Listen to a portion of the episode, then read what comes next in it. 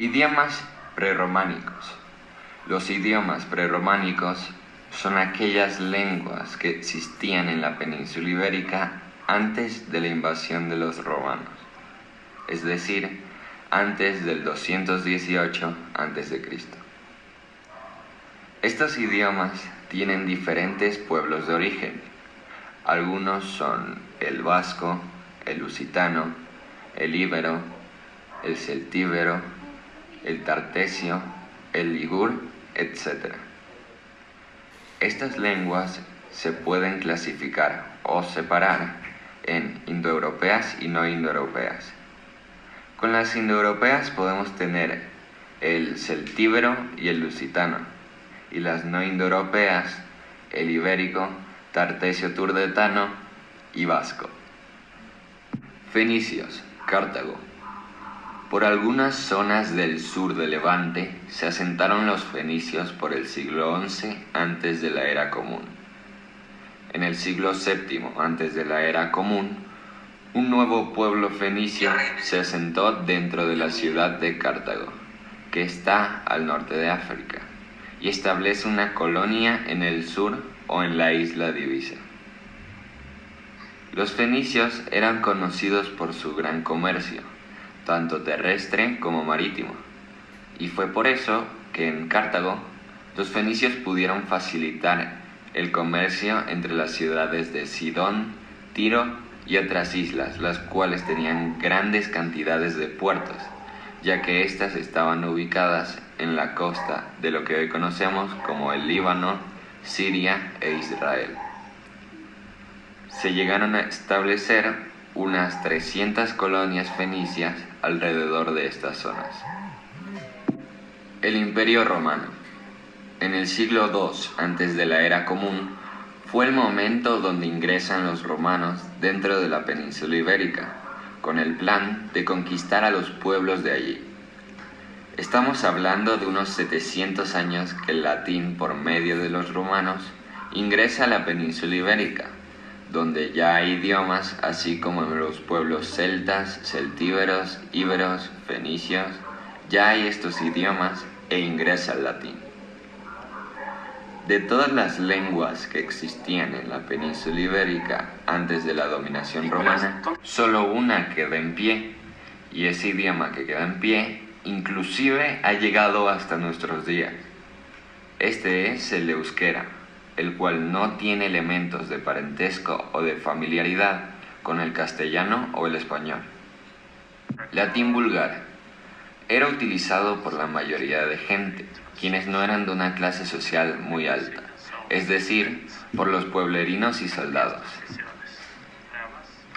El latín vulgar fue evidentemente más hablado que su paralelo, el latín clásico, ya que la mayoría de la población no era de altos recursos y además los soldados que iban a diferentes lugares fueron propagando este tipo de latín y así engrandeciendo esta lengua. Latín clásico. El latín clásico o latín culto es un idioma indoeuropeo el cual era utilizado por gente de extractos sociales altos, quienes eran instruidos y civilizados. Es una lengua la cual se basa en no cambiar sus formas gramaticales y estilísticas, sino que las conserva a lo largo del tiempo. El latín clásico no es una lengua, pues es otra de las formas de hablar el latín, ya que éste coexistió con el latín vulgar antes mencionado.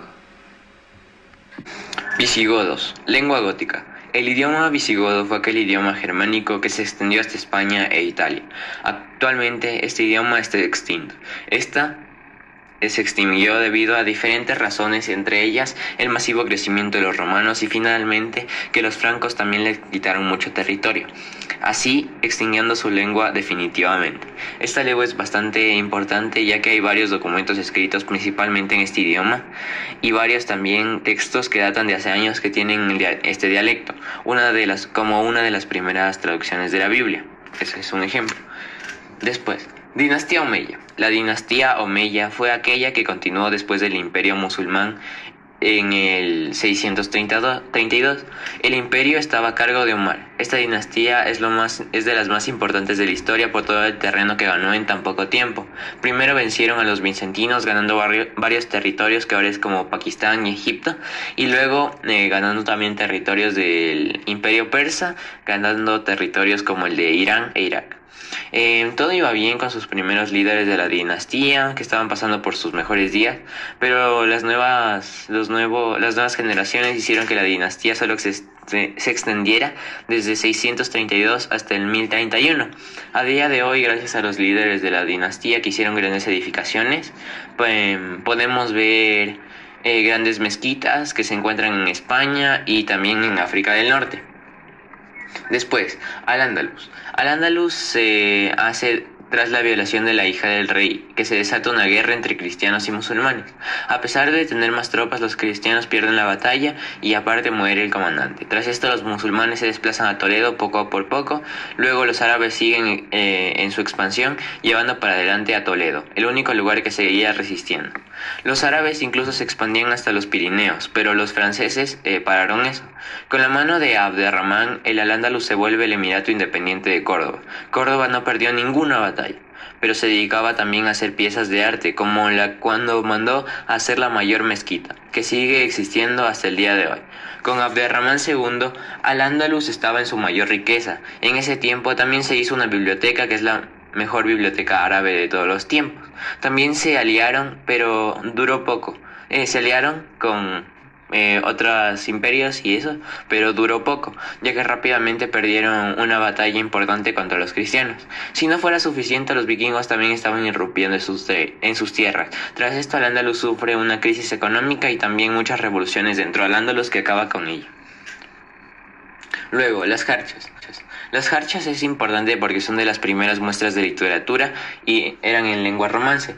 Estas no tenían más de cuatro o cinco versos y eran compuestas eh, composiciones poéticas que estaban hechas en mozárabe, que tenía base latín.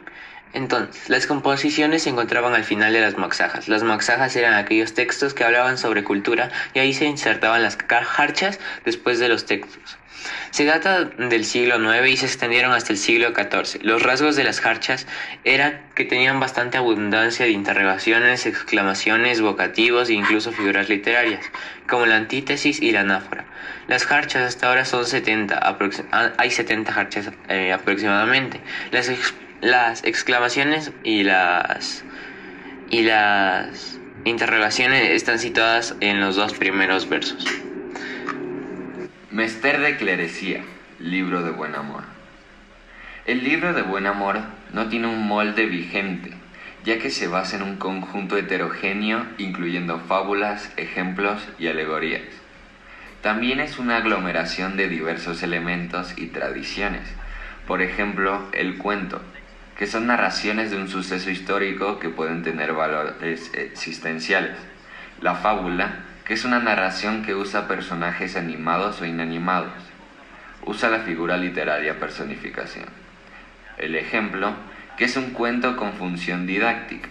La serrana, que es una composición poética escrita en hexasílabos y octosílabos, cuyo tema principal es el encuentro entre un clérigo y un caballero, pero en este libro es el encuentro de una serrana con un clérigo. En este libro también se usa la alegoría, procedimiento retórico con el que se expresa un pensamiento con varias imágenes o metáforas con lógica. El libro de Buen Amor es una obra original donde se resalta la variedad en donde un texto base se amplía y se enriquece con otros textos que se relacionan con este. Está escrito fundamentalmente en cuadernavía, pero con frecuencia intercala entre ellas piezas de metro muy variado. Por último, el Mester de juglaría Miocid. El Cantar de Miocid es un poema que trata de los dos, eh, de dos temas principales, la reconciliación entre Miocid y el rey de reparación de la deshonra de sus hijas a manos de los infantes de Carrión. La narración del poema consta en explicar los esfuerzos del Miocid para recuperar, primero, su honra pública que perdió al ser desterrado por difamación sobre la apro apropiación de los tributos sevillanos y luego a recuperar su honra privada, la cual se vio dañada por el instituto de yernos al maltratar y abandonar a sus hijas. Esta historia tiene trayectoria en W, la cual significa un descenso y ascenso, que provoca el agotamiento de Miocid, quien debe darlo todo para remontar en su caída, hasta poder recuperar su punto de partida. El Cid tendrá numerosas hazañas al conseguir el señorío de Valencia tras una dura batalla legal, y las hijas se cansarán con los príncipes herederos de Navarra y Aragón. Muchas gracias por su atención.